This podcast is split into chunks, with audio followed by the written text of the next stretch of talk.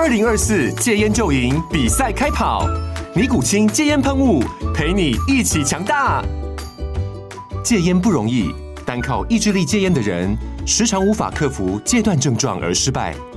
尼古清戒烟喷雾将是你的神队友，简单一喷，药品急速释放，立即缓解七大戒断症状，不限场合提高戒烟成功率。除了尼古清神队友，你还可以寻求专业医疗人员协助，一起迈向戒烟成功之路。尼古清戒烟喷雾，用科学方法戒烟，请咨询全台各大药局及戒烟门诊。本广告由尼古清戒烟喷雾、卫部药书字第零二七八三五号提供。嘉安嘉护股份有限公司，台北市中山区民生东路三段二号十楼，北市卫药广字第一一三零三零一九零号。尼古清戒烟喷雾，相伴每个新开始。你好，欢迎收看《决策者》，我是王嘉玲。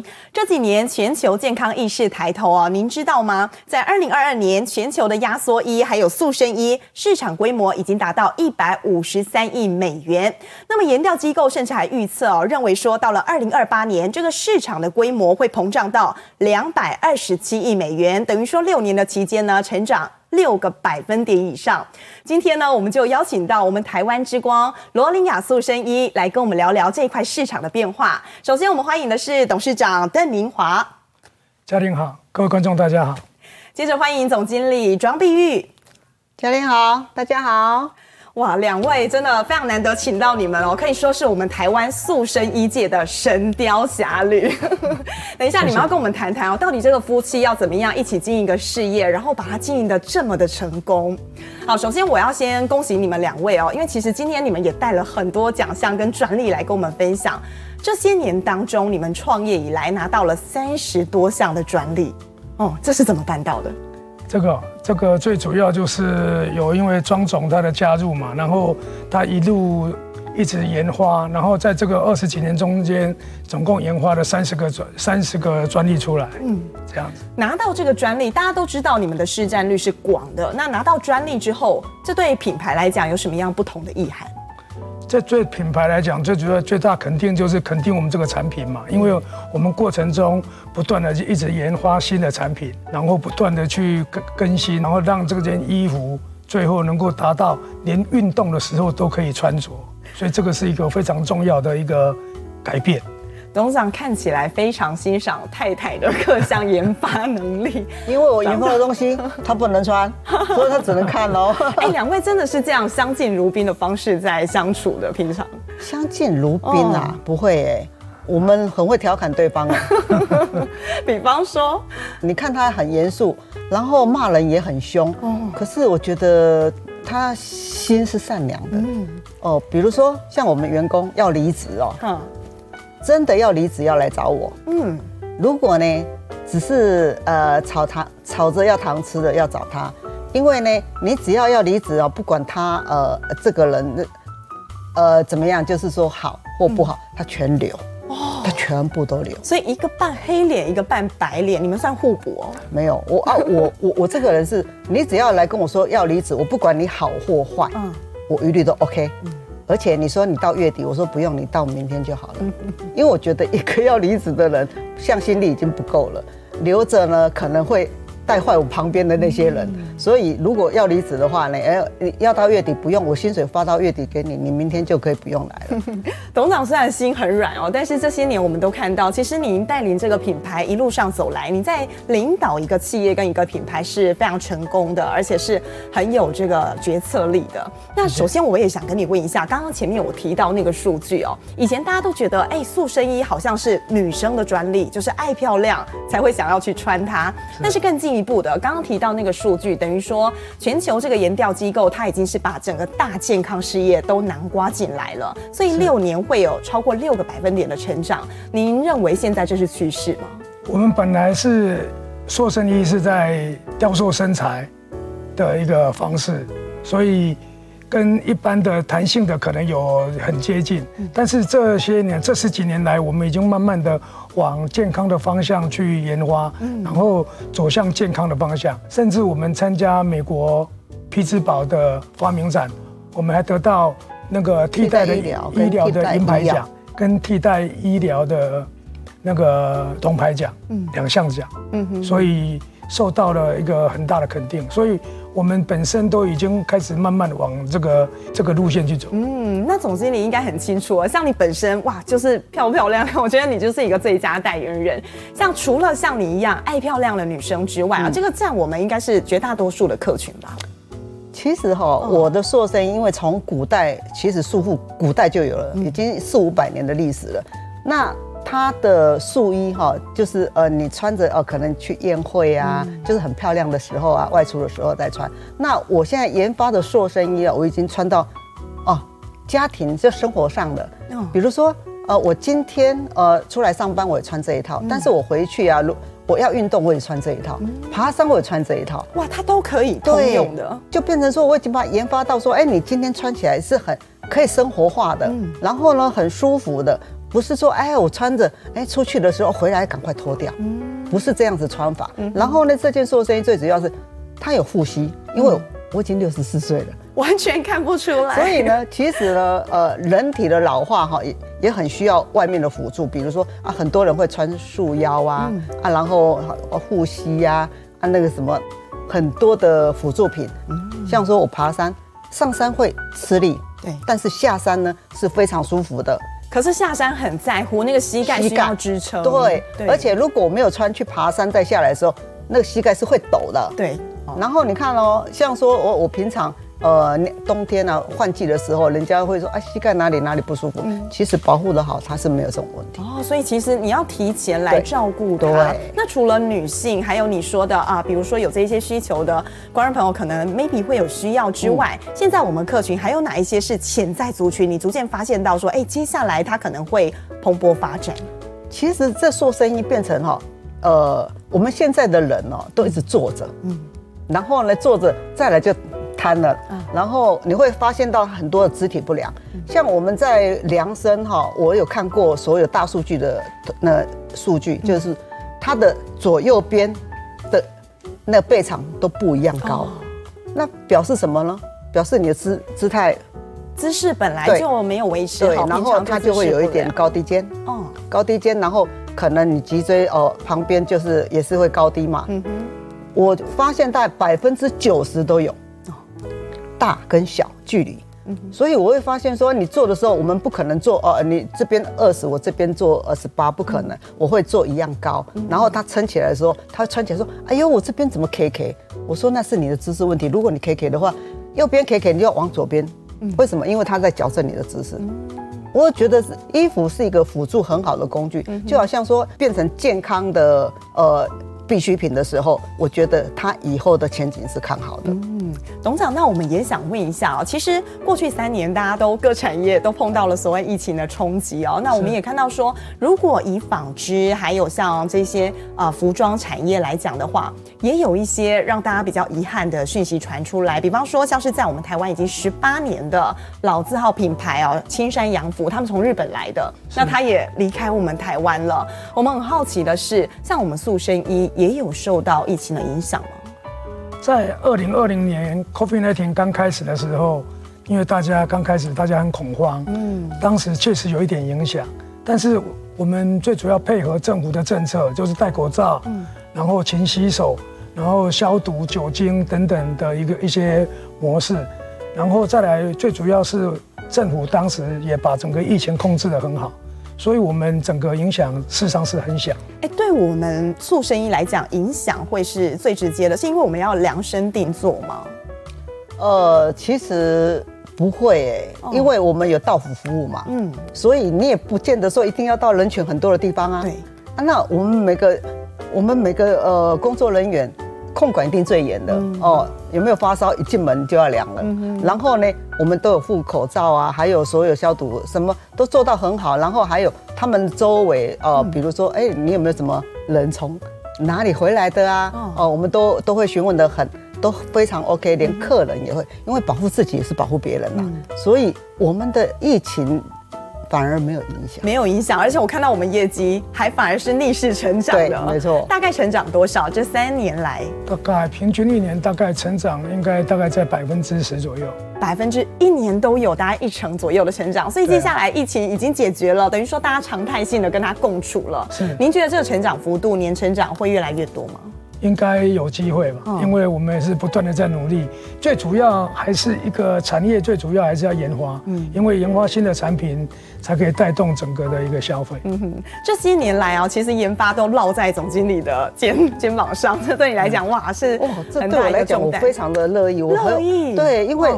这件衣服我为什么会参与？呃，跟我们那邓董我参参与这罗琳雅共同来做这件，因为它是属于经营，它是属于经营啊那个销售方面。那我呢是属于产品，因为到各国去参展，像其实束缚是在法国，对，哦，意大利那边开始开也那个发源地是那边，他看到我们的东西都觉得。哇，我们的东西实在是太好了，很惊艳。对，而且会，他们那边的人会很热情，就说，哎，你可以到我们这边来开店来展店。但是因为我们是量身定做，不是现成的东西，所以没办法。因为一定要有技术人员，然后你技术人员，我我们的技术都在台湾，你到国外去是非常困难的，你不可能整群人去啊。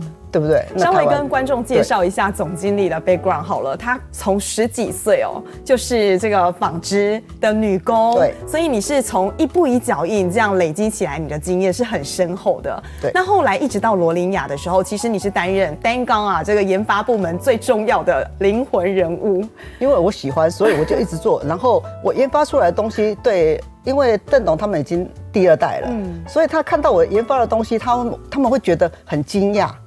安娜，然后因为我我以前也常出国，嗯，我也看过，哎，国外的人家的内衣都很漂亮啊。嗯、那以前在台湾的那个束缚奶罩就看起来就是阿嬷的那个样子，所以呢，他对我我我我的研发他是非常的全力支持，他全力支持我也才能够做得成。是为什么？因为他零件很难找，哎，很多的零件，我我也没有替代品，但是我有看过，我有印象，但是他要去找。但是你这个疯狂热情的程度，其实之前董事长也有小小抱怨哦，半夜睡觉的时候老婆都不在身边，他那个是多么废寝忘食的在投入研发啊。对啊，其实，在研发过程确实很辛苦。他本身对这东西有很大的热衷，嗯，然后他一天大概要穿，大概应该穿十二个小时到十八个小时嘛。所以说衣服的优缺点啊，好不好穿啊，怎么样，甚至做运动等等，他都会去长期的去实验。所以说他对于有有不舒服的地方，他就会去修正、去改良。所以为什么在这个短短的二十几年中，有三十个专利以上，就是这样。也是他很坚持啦。你曾经有劝过他嘛？你看过他啊，研发到半夜大概几点都没有在休息。我们在工作的时候不可以。不可以叫我，也不可以吵我，我会生气。有时候到清晨大概五点吧。嗯哼。大概一般我们会真正在研究过程中三四点、四五点的时间会比较多，因为他晚上的精神会更好一点。你真的是娶到贤妻耶，才有办法。不要他说我是老鼠啊。怎么说？晚上 晚上精神很好，白天都没看到。属老鼠的，所以晚上精神特别好。嗯啊，那那我我我是老虎，所以说我我白晚晚上精神没那么好。我白天比较好一点，算是很互补啦。但我们也回过头来哦，来看到其实我们罗琳雅这个品牌是一九九七年创立的，到现在二十六个年头了。嗯、我好奇的是，当时候其实董事长您家里头本身就已经是做相关产业，那怎么会在那一年想要创立这样一个品牌？是谁先提起的？没有，当时最主要是那个我跟庄总，我们本身已经有研发，大概在。开这罗琳雅这个品牌之前前半年，我们已经研发出一些新款的衣服出来了。因为我们原本的束缚奶罩的那个罩杯没有钢圈，然后那个款式比较老旧，所以一般来讲年轻人不太会喜欢。那经过我们大概花了呃六到九个月的时间吧，我们研发出的几款胸罩出来，是比较时下流行的胸罩。嗯，然后结合到这个塑身衣上去以后，整个款式就有很大的改变。嗯，所以说我们就这样子开始一起去创业，然后把罗琳雅整个做起来。而且一开始其实你们的做法也不太一样，像我知道说早年您在帮家族企业的时候，你还用夹报式的方式来推广我们的品牌，让更多人知道它。但是罗琳雅的时候，你就有完全不同的行销方式了。最主要，当后来我们原则上就是用杂志嘛，报章杂志的一一些一些这样子，因为我们希望能够做全省的，所以我们会用报纸啊、杂志等等刊登广告。那这些年来就是用电视去登广告这样子。但是后来还有一个我觉得很不简单啊，也是一直坚持到现在。你们是开着这个行动专车，到处去帮你们的客户量身定做他们的服饰。那时候是谁先提起这样的想法？这是我。哦，最主要是我们是帮我们做全省的客人，但是我们是量身定做，我们是一对一的，所以我们有量身才会有做。嗯，那每一个客人在不不全在全台湾省甚至外岛。我们要怎么样去帮他做服务？嗯，所以我们必须要有服务的专车。连离岛你们都是亲自去帮他量吗？澎湖我们会亲自去量。哦，那像金门马祖也有，但是那是坐飞机的。嗯，然后澎湖我们是坐台滑轮，嗯，整台车会过去。对，这样。那最主要是我们的服务车是高顶的服务车，嗯、人可以站在里面帮消费者做服务。哦，等于说不一定他的那个场域是很适合，但是车子就可以，你们自己的高顶车就可以。对，我们高顶车就像一个小型的店面，嗯、那那个消费者在里面，客人在里面，我们可以帮他量身，嗯、哦，取衣服，还有做修改都没有问题。那这些年跑了这么多地方哦，庄总要不要回忆一下，有没有一些比较特殊的故事，还是让你们印象深刻的事情？其实刚开始的时候，我们呃那时候刚创业嘛，你说巡服服务车还没有出来，有一台，我们也是开车去帮客人服务。哦、我是到高雄，哦、是三洋喜美的，要要一千六六。然后交车。交车，然后我们就扛着缝纫机啊啊，所有布卡啊，然后那个量身本啊、布尺什么都都都带着，然后我们到高雄去去量身。我记得早上好像七点多出发，回来到台北松山，因为那时候我们店在松山。回来到台北松山的时候，好像已经呃早上四五点，天还没亮。然后呢，因为我们有带缝纫机，嗯、然后我们要东东西卸下来很多嘛，嗯、我们车子停在店门口，然后我们大概十点要开店门，嗯、所以东西就先卸下来放店里面，嗯、然后就先休息嘛，想说十点就就要再开店门了，马上就就就好了，所以缝纫机就忘了，就放在地上。嗯、那开店门的时候，哎，怎么找都找不到缝纫机，缝纫机不见了。哦那缝纫机是专业缝纫机耶，没有那缝纫机，我们没办法外出。吃饭的工具啊。对呀、啊，怎么办呢？哦，哦，真的是很伤脑筋的，而且那缝纫机不是台湾买得到的那种缝纫机，专业的。嗯。哦，那时候啊，还去跟那个我我我们那个那个工厂的员工，看看他们家里有没有那个很旧很旧的那种、嗯、那个那个盛家那种缝纫机，来代打一下。对。哦，真的是，哎，缝纫机就这样子不就不见了嘞？哇，为了那件事情，实在是。好几天都睡不好觉。缝纫机有多宝贝哦？我相信邓董应该更有感。哎，邓董，我觉得是很好奇的是，女生如果会缝纫，我觉得是很自然而然，就是在早期可能有相关的环境是比较适合。但是你从小哎几岁就开始会用缝纫机？大概懂事以后嘛，大大概应该大概十来岁吧，十来岁那时候，因为我最主要是我妈本身就是在家里做。嗯，束缚奶罩嘛，然后我耳濡目染看他这样做啊，然后小孩子可能学习能力比较快吧，哦，所以就会学着踩着缝纫机啊等等啊。所以你小时候你就有想过说，有一天你就是要接家业，要从事这个美的行业吗？哎，可是你知道吗？哦、他的缝纫机不是平常的缝纫机哦，像我们的缝纫机叫平车，哦，它是特种车，特种车是什么意思？特种的缝纫机啊，就是车包边、滚边等等。嗯，没有，当时最主要是在于就是。因为我们家有三个小朋小孩，嗯、那我是老大，那老大可能我天生吧，我比较有责任感，嗯，所以我觉得，因为家里过的是小康，那我们希望说有机会能够帮家里多付出一点心力啊，嗯、所以说你自然而然就会想说去学，然后帮忙家里啊，学不同的技术，对，嗯哼，大概当时的出发点是这个样。那你有想过把这个事业发扬光大吗？发扬光大确实是想要啊，那当时做的自己，因为其实这个行业是女性的，所以说男人做的过程中会碰到很多瓶颈。比如说，因为今天没有办法帮客人量身，那你研发以后，你要有人穿起来，然后看。嗯，那当时我前妻她在这方面没有那么强，所以说在研发的过程中做出来的东西，他没有办法完整表达出来，就穿起来的一个美感度啊、舒服度啊各方面，所以说做出来就就还是差强人意。那到庄总加入这个，我们一起合作这样子来研发以后，就完全不一样了。因为他反而对这个非常有兴趣，然后颠覆我的想象。所以说他在这方面，到后来连甚至整个研发都由他来主导，就是因为他在这方面他有有很很强大的的研发力。所以我说当初啊，庄总他来你们家里头应征裁缝师傅，你是不是早就算好了？不仅是娶到一位好老婆，然后你还得到了一位工作上最佳的伙伴。当然，那时候你怎么出手的？出手其实哪有？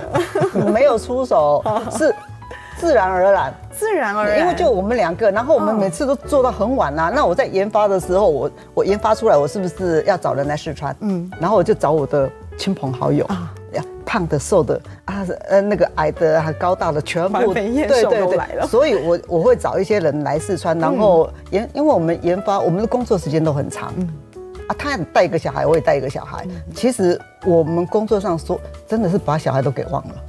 所以呢，就变成时间很长，就自然而然，你就 好像也很自然了。他也没追过。刚开始最主要是早上，当时是九点上班。嗯做到清晨，隔天的清晨五点下班，哇，这样子持续大概六到九个月的时间。嗯，其实庄总，您加入到呃，就是跟邓董一起来合作，对你来讲，哎、欸，生活其实你的人生也起了很大的变化。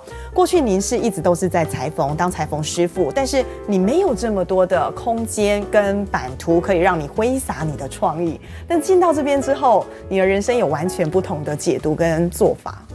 其实我以前呢，我从年轻的时候，我尝试我做过很多行业，我大概有开过九次公呃九次的公公司都，其实女女孩子嘛，比较啊年轻嘛，反正啊啊开了就是就就不了了之，然后做过行业很多，但是这个行业我最喜欢是因为我用得到，我穿得到，然后我知道怎么去改变它，然后我要做到我想要的。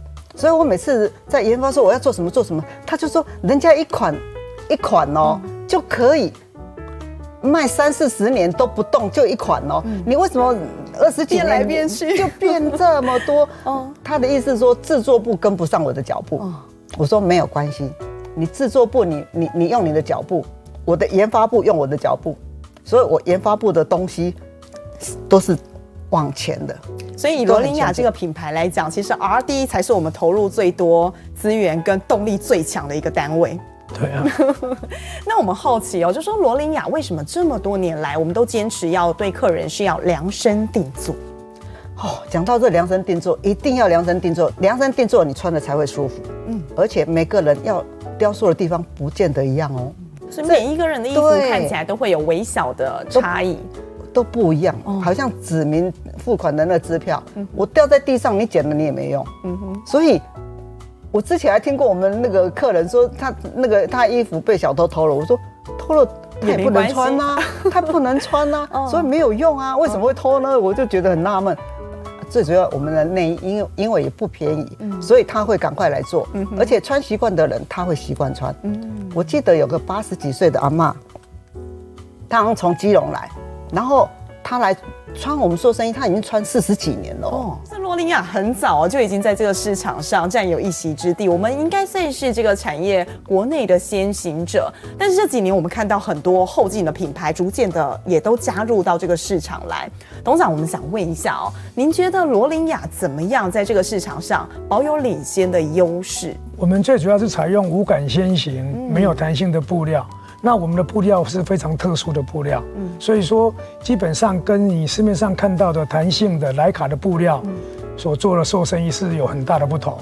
那基本上除了雕塑身材以外，我们现在这十几年来，我们都是往健康的方向去去努力去研发。所以说跟时下的这些弹性的塑身衣只能够雕塑身材上面落差就越来越远了。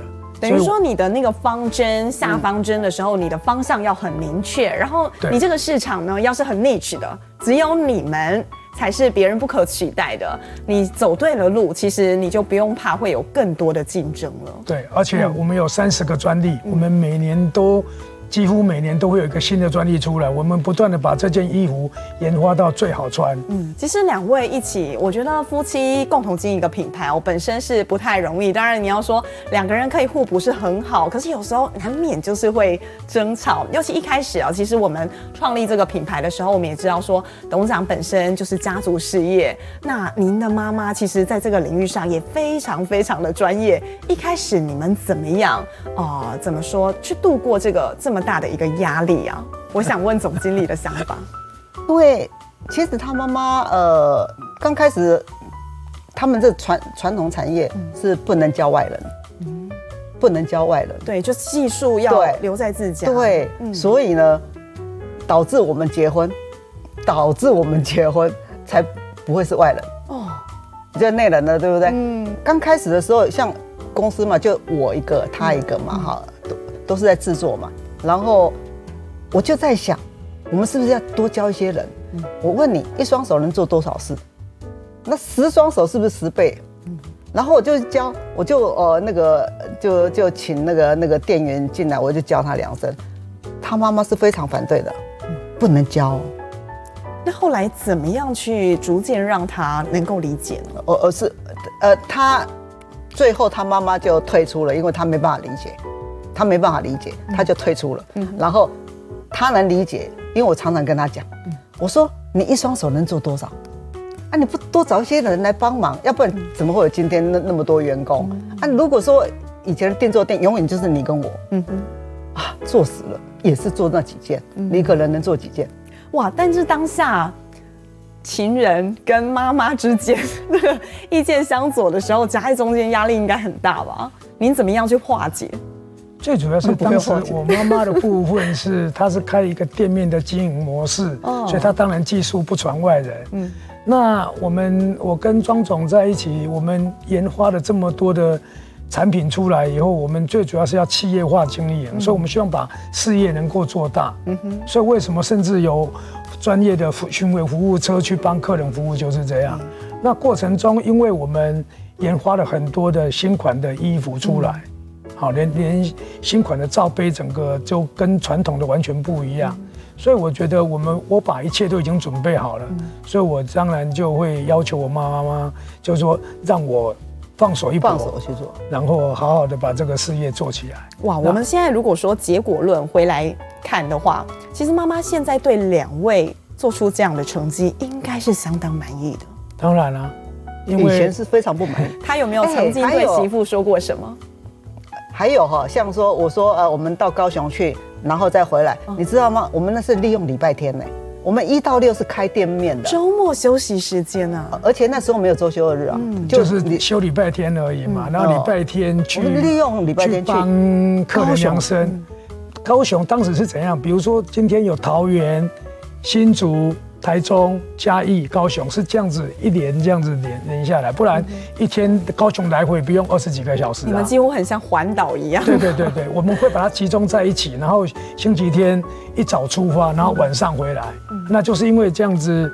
一到六在上班，礼拜天也在上班，所以太累了。嗯，然后时间又拉很长，所以才会把最重要的缝纫机放在门口，忘记带进去。其实我相信哦，婆婆妈妈就是看到你们这么的努力，其实她应该是非常非常感动的。这些年，庄总婆婆有没有对您说过什么样比较肯定的话，是让你觉得哇，好暖心？有有一次有讲过，嗯，呃，有有有讲过，就是就是说，呃，我我们现在很很成功，嗯。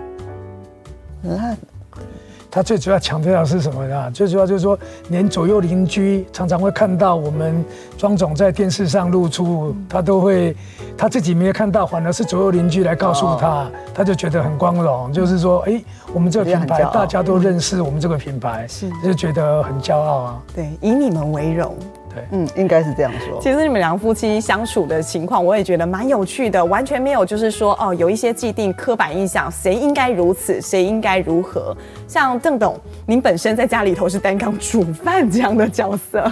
对啊，哦，因为像我们外出的话，拜访客户啊等等，开车是由他开的，哦，因为他都不让不让我开啊，哦，所以我很少开车啊。嗯。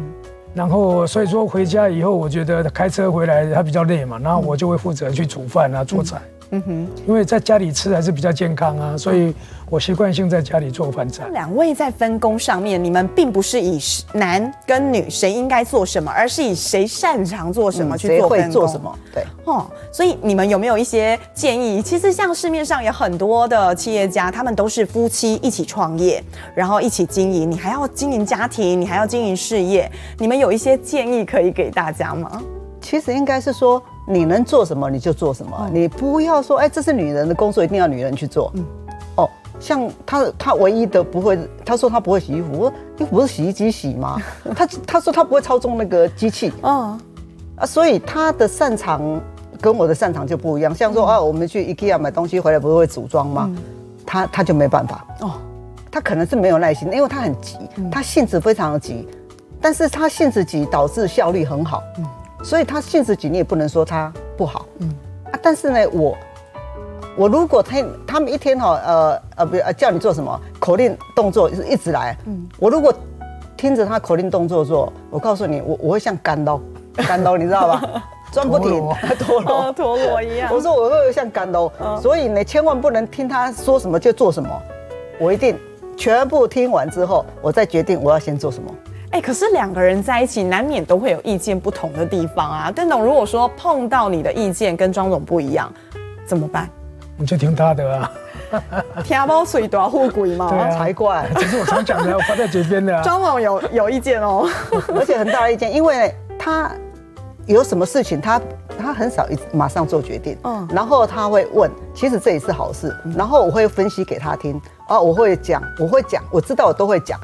呃，一体有很多面，不是只有你看到的面。然后讲讲给他听，分析给他听，做决定是由他。我不会强迫说一定要怎样，因为做了决定的人是要承担后果。所以我我是老二哲学。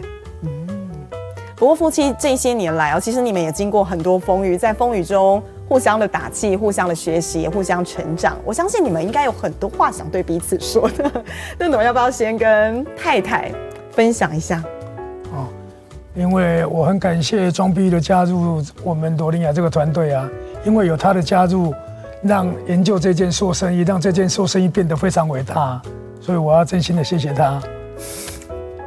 那庄应该的哈，呃，其实我觉得对他呢，因为他性子很急，我我我是想说让他放轻松，如果可以的话，你放轻松，不要那么在意，要不然可能。钱有了，命就没了。嗯哦，然后对小孩也是一样，儿孙自有儿孙福，嗯、不要去介入太多，也不要管太多。嗯哼，这是对呃，嗯，我们年纪大，尤其要退休的人，嗯、要放松，要放松，不要那么急。嗯哼，这几年我们其实看到，就是啊，罗琳雅越走越有自己的一条路，然后在这个市场上是。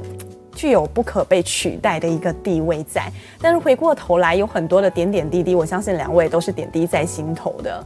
庄总，您觉得哦，这些年外界觉得的挑战，不见得是罗琳雅挑战，但是您觉得最大的坎，曾经你有一度觉得说，让你觉得哇，好辛苦的，你有没有让你印象深刻的？辛苦是不会，嗯、如果说你要做你喜欢的事，我会觉得是不会辛苦的。就算呃，你工作时间很长，我每天都做上班十几个小时，我都不会觉得辛苦。所以关键在于你要找到你最喜欢的事来做。就还有你要做的那件事情，万一你不喜欢，你也想办法去找出它它的好处、它的优点，你自己要去喜欢它，你才有办法长长久久的做。罗琳雅二十六年了，邓董，您对这个品牌，如果说以五年内来看的话，你有没有什么样的愿景跟目标？愿景跟目标。当然，我们希望说它能够再加倍的成长啊，因为我们现在最主要是还去持续的在研发新的一些款式，然后再研发更符合人体工学穿着的一个塑身衣。那就是有赖庄总啊，不断每天的在测试实验，因为我们有一个研发小组，那不断的会每天都在都在一直改良，这样子。OK，好，今天真的非常谢谢两位来哦，感谢塑身衣界的神雕侠侣，我们也期待接下来您在这个产业上，你们会带给大家更多耳目一新的研发跟创新，祝福两位，谢谢。好，决策者，我们下回见。